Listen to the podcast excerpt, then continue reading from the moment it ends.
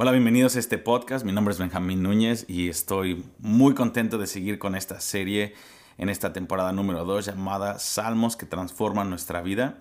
Y esta vez estamos haciendo un pequeño experimento. Como pueden ver, aquí tengo, eh, estamos haciendo este podcast, pero también lo estamos subiendo en YouTube. Va a estar disponible para que eh, cualquiera que sea el formato que quieras lo podamos, eh, lo puedas obtener.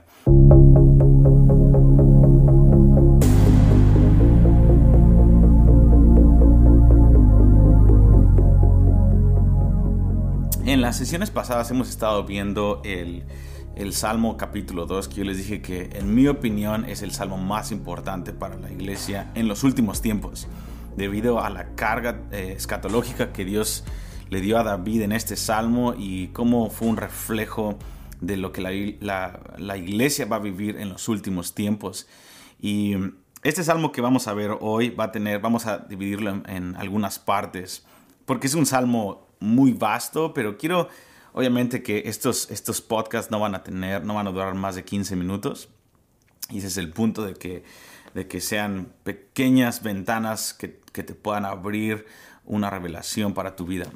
Entonces, Salmo 27. Salmo 27 es un salmo que tienes que amar eh, muchísimo.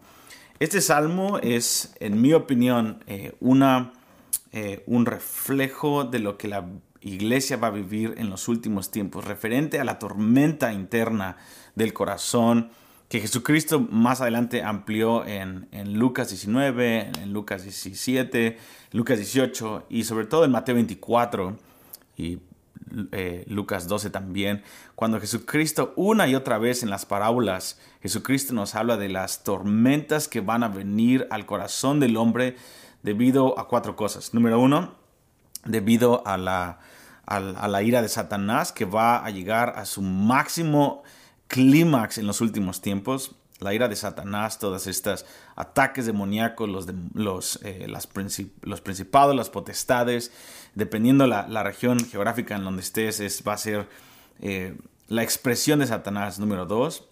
Eh, la ira de las naciones. La ira de las naciones va a acrecentar de una manera tremenda eh, lo que veíamos la vez pasada en Salmo capítulo 2, la rebelión que hay en las naciones en contra de Dios y eso va a llevar a su clímax. Número 3, el pecado del hombre. El pecado del hombre va a llegar a otro nivel. Eh, eh, tú y yo sin Jesucristo estaríamos perdidos, ¿no? Y, y esa, es, parte de la falsedad del, pecado y de Satanás, que el hombre piensa que es bueno sin Dios, y la verdad es que estamos corrompidos sin Dios. Desde, la caída de Adán y Eva en el jardín del Edén, eh, nos, dimos al pecado y el pecado entró como un, virus en nuestra vida y es, es algo destructivo, autodestructivo. Simplemente pasa uno o dos años sin Dios, sin ningún temor a Dios, sin ninguna expresión de iglesia o de la palabra de Dios en tu vida y sin una vida de oración y créeme que créeme que eres capaz de hacer las peores cosas y esa es, esa es la realidad de nuestra vida, por eso necesitamos un Salvador. Y número cuatro, los últimos tiempos van a, eh, van a ser difíciles debido a eh, eh, los juicios de Dios contra el pecado y contra la rebelión de las naciones. Estas cuatro cosas hacen de los últimos tiempos algo difícil. Entonces, el Salmo 27 es una imagen profética una vez más y Dios toma a David como un ejemplo una vez más. David toda su vida fue un ejemplo de, de lo que Dios está dispuesto a hacer con gente débil como David, que cayó muchas veces como David, pero que tienen un amor puro insaciable como el de David. David cayó en muchas, muchas veces, pero David se arrepentía y corría hacia Dios en vez de correr eh, alejado de Dios cuando pecaba. Él corría hacia Dios y prefería que Dios lo disciplinara a que el enemigo lo, lo, agarrara y muchas veces nosotros pecamos y nos alejamos de Dios. Pero David no era así. David decía, yo pequé, él se arrepentía y corría a los pies de Dios diciendo, Señor, tú castígame, tú Hazme juicio, Dios, porque confío en que tú te agradaste de mí. Uno de de los ah, versículos favoritos en toda mi vida es Salmo 18, 19, cuando David en un solo día, eh, Saúl lo está persiguiendo para matarlo eh, eh, él comete un error en donde las mujeres de todo el pueblo de Israel son llevadas cautivas y todo el pueblo de Israel, aún sus generales y su ejército de David, quieren matarlo, quieren apedrearlo. Está en medio de esta dificultad terrible por todas partes. El enemigo, Saúl, Satanás, sus propios errores, su propia gente, su propio staff. Todos le dan la espalda y parece que están a punto de matarlo. Y David escribe este salmo, Salmo 18, como Dios lo, lo, lo rescata, como Dios viene con humo desde el cielo y lo toma de la mano y lo saca del pozo cenagoso, lo cual Salmo 18 va a ser un salmo que vamos a ver más adelante, un salmo épico. Pero el versículo 19 David dice, Él me libró porque Él se agradó de mí. Y tú dices, David, ¿cómo puede ser que tú piensas que Dios se agradó en ti cuando estás en medio de tu peor caída y todos te están dejando, todos te van a traicionar porque realmente te lo mereces. Y David dice, no, Dios me va a librar y esta es la razón, porque Dios haya placer y me ama. Ah, Dios haya placer en mí, Él está deleitándose en mí, Él me libró porque Él se agradó de mí. Y esa era la perspectiva que David tenía. David no tuvo una vida perfecta, pero David corría hacia Dios. Y por eso los salmos de David muchas veces se le llaman los salmos mesiánicos, porque el corazón, David tenía un, corazón conforme al de Dios y Dios tomó como ejemplo a David y dijo, este es como mi hijo es, este es como yo quiero que mi iglesia sea. Muchos defectos, muchas caídas, pero yo me agrado del corazón de David y yo estoy dispuesto a hacer lo que hice por David a cualquier persona que tenga una entrega como la que David tuvo. Una vez más, Dios no requiere perfección, pero Dios requiere una entrega total y cuando caemos, volcarnos al Señor 100% una y otra vez. Entonces, por eso la vida de David eh, es una vida que es, Dios tomó como un ejemplo de lo que Dios quiere de su iglesia. Y por eso vamos a tomar en esta serie de este podcast y de estos ah, videos, vamos a tomar la vida de David una y otra vez. Y es muy importante empezar con eso, porque Salmo 27, una vez más, es un estereotipo, es una imagen profética de cómo nosotros podemos navegar las tormentas externas e internas en los últimos tiempos.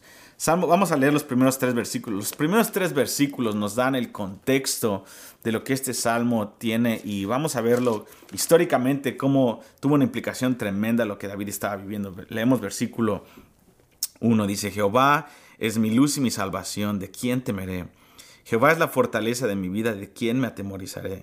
Cuando se juntaron contra mí los malignos, mis angustiadores y mis enemigos, para comer mis carnes, ellos tropezaron y cayeron.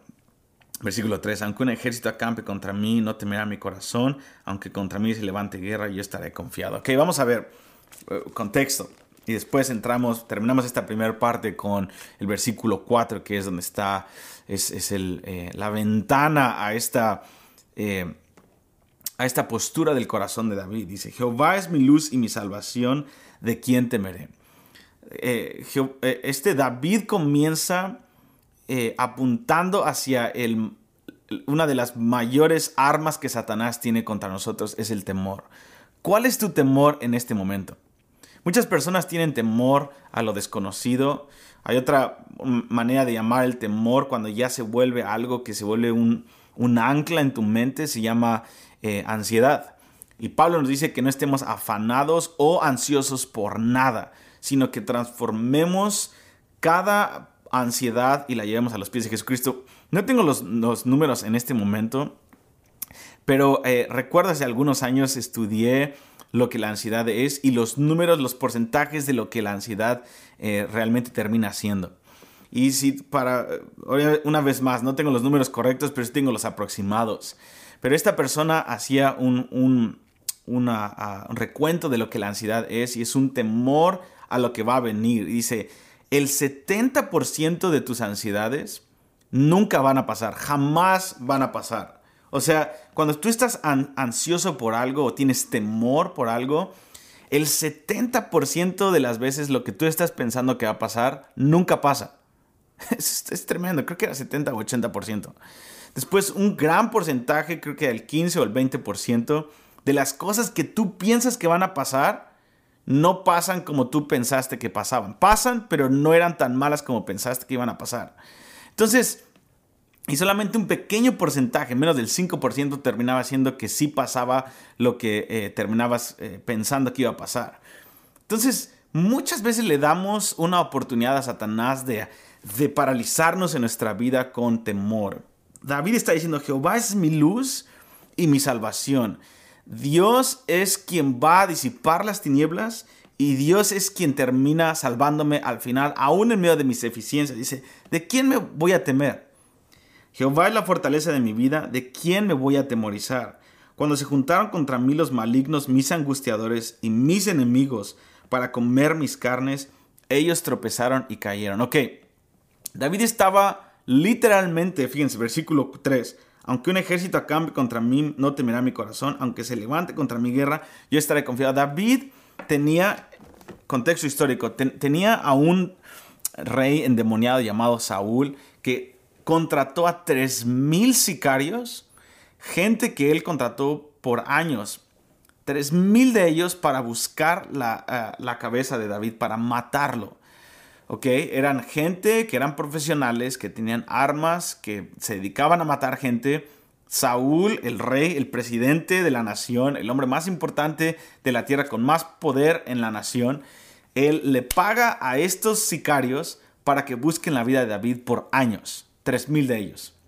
¿Cuándo fue la última vez que el presidente o alguien no sé, alguna persona importante le pagó dinero a 3.000 personas para que te buscaran para matarte. Eso nunca ha pasado. Entonces, David sí vivió esto. David estaba en medio de una tribulación tremenda. Y a veces cuando alguien escribe un blog o algún comentario o me mandan un mail o escucho a alguna persona predicando desde el púlpito, destruyendo mi reputación sin ninguna razón, es, doloroso y es algo que, es, es terrible, la verdad pero no se compara en lo absoluto con la que David estaba viviendo. Entonces, David está dándonos un estereotipo de lo que, en mi opinión, la iglesia va a ser o va a vivir en los últimos tres años y medio de la historia y digamos en los últimos siete años antes de que el Señor Jesucristo regrese. Y estamos, todo lo que estamos viviendo en la sociedad apunta hacia la aproximación de ese tiempo. No hemos llegado todavía ahí, pero estamos llegando muy pronto a esos últimos siete años de la historia. Nadie sabe el día ni la hora, pero sabemos que las señales nos apuntan que estamos viviendo cerca de ese tiempo. Y David está diciendo, hey, iglesia, viene un día en donde ustedes van a vivir lo que yo viví, pero a nivel global. Pero déjenme decirles, aunque un ejército esté buscando comer su carne y haya guerra en contra de ustedes, así como hubo guerra contra mí, que es la, la máxima exageración, tres mil personas buscando tu vida, David está diciendo, Jehová es mi luz y mi salvación.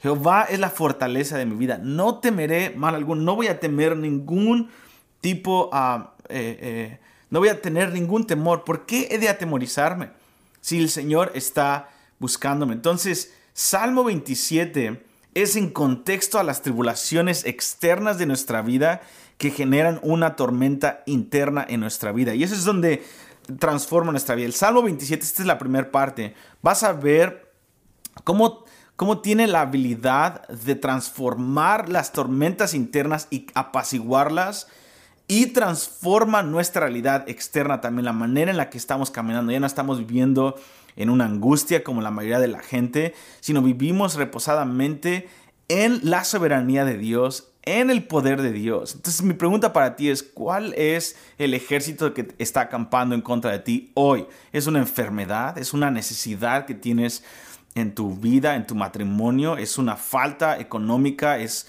los deudores, está, perdón, eres un deudor y las personas que te prestaban dinero están buscando acabarte, es una demanda, es una crítica en el ministerio, en tu trabajo, es un falso testimonio que se te levantó contra ti, una, una controversia. ¿Qué es lo que angustia tu vida? El Señor es tu luz y tu salvación. Y con esto quiero terminar para darle pie a los siguientes episodios. Eh, eh, David termina diciendo, en medio de todo esto, versículo 4, una cosa he demandado a Jehová y esta buscaré, que esté yo en la casa de Jehová todos los días de mi vida para contemplar la hermosura de Jehová y para inquirir en su templo. Estas son las dos cosas que David buscaba. David cuando estaba siendo perseguido, él estaba obsesionado con estas dos cosas. Número uno, voy voy a buscar la hermosura de Dios, voy a contemplarlo. Y número dos, voy a pedirle información profética para poder expresar quién es Él y así expandir su reino. David estaba obsesionado con la belleza de Dios en medio de la peor tragedia y de la peor tribulación de su vida. Este es el estereotipo de la iglesia en los últimos tiempos. Tú y yo vamos a estar ah, confrontados con esto, pero David eh, nos da un ejemplo de que tenemos que buscar la belleza de Dios y buscar información acerca de su corazón. Esto es una expresión del reino. Entonces, en la siguiente, en la, en la siguiente sesión, en el siguiente capítulo, en el siguiente episodio de este podcast, vamos a ver eh, lo que el Salmo 27.4 específicamente eh, quiere decir para nuestras vidas. Y vas a darte cuenta que este salmo para muchos es una opción, pero para otros, para muchos de ustedes que me están escuchando, Salmo 27.4 es un mandato de Dios. Para muchos de nosotros esto ya no se volvió una opción. Para muchos de nosotros se ha vuelto un mandamiento, una, una comisión en nuestra vida. Esta es nuestra asignatura, nuestra porción en nuestra vida. A donde quiera que yo vaya, sea que esté en Kansas City, sea que esté en Timbuktu, sea que esté en Islandia, cualquier lugar donde Dios me mande hasta que yo me encuentre con el Señor, sé que este salmo desde hace 15 años se volvió una asignatura para mi vida y para muchos de ustedes es ya no hay opción, no puedes vivir ya reposadamente, tienes que vivir obsesionado con la belleza de Dios. Una vez que tocas este salmo y esta comisión y esta asignatura de parte del Espíritu Santo en tu vida, ya no puedes vivir igual. Necesitas buscar y necesitas vivir cerca de la presencia de Dios, buscándole todos los días de tu vida. Entonces, para muchos de ustedes ya no es una opción, se ha vuelto una obsesión. Yo quiero hoy decirte, es, esto es una obsesión santa de la belleza de Dios. Así que es lo que vamos a ver en el próximo episodio de este podcast. Vamos a ver la obsesión santa de David la, belleza de Dios. Él buscaba la belleza de Dios y vamos a ver estos dos aspectos y cómo hacerlo en nuestra vida. Así que, una vez más, gracias por estar aquí en este podcast, los que están escuchando este podcast. Gracias para ustedes, los que están viendo este podcast en YouTube. Y estoy muy feliz de poder darte estas pequeñas cápsulas de 15 minutos o, máximo 17 minutos de salmos que transforman nuestra vida. Dios te bendiga y nos estamos viendo en la próxima emisión. Hasta luego.